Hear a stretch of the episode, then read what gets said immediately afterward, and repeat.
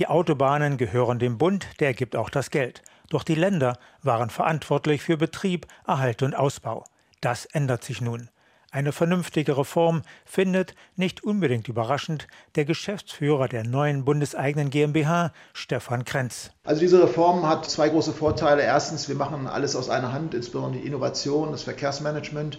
Und zweitens, wir werden deutlich effizienter, wir wollen schneller werden. Auch der Verkehrsexperte der FDP-Bundestagsfraktion, Oliver Luxic, verspricht sich auf längere Sicht Verbesserungen durch die neue Superbehörde aber der Übergang sei schlecht gemanagt worden und so könnte der Start holprig werden. Wir haben beim Übergang von Personal und auch beim Zusammenführen von IT-Systemen Probleme, auch eine Finanzierungslücke, vor allem auch durch die explodierenden Verwaltungskosten. Autobahn GmbH Geschäftsführer Krenz verweist da auf die gewaltige Herausforderung, in nur zwei Jahren aus den bisherigen Ländereinrichtungen eine neue Behörde mit immerhin 13.000 Mitarbeitern aufzubauen.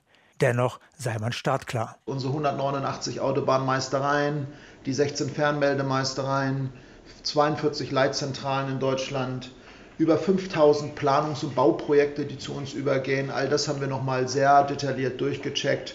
Und ja, nach menschlichem Ermessen und all das, was wir sehen, sind wir startbereit. Die Kritik macht sich vor allen Dingen an den Kosten der neuen Behörde fest. Allein für den Aufbau der GmbH wurden über 300 Millionen Euro fällig. Und jetzt wird es noch wesentlich teurer. Im Bundeshaushalt für 2021 sind 1,8 Milliarden Euro für die Autobahn GmbH eingeplant. Wobei da natürlich die Kosten einfließen, die bisher bei den Behörden der Länder anfielen. Allerdings sah sich selbst das federführende Bundesverkehrsministerium veranlasst, externe Prüfer mit der Untersuchung von möglicherweise überhöhten Gehältern zu beauftragen. Der Bericht ist fertig, aber das Scheuerministerium verweigert die Veröffentlichung.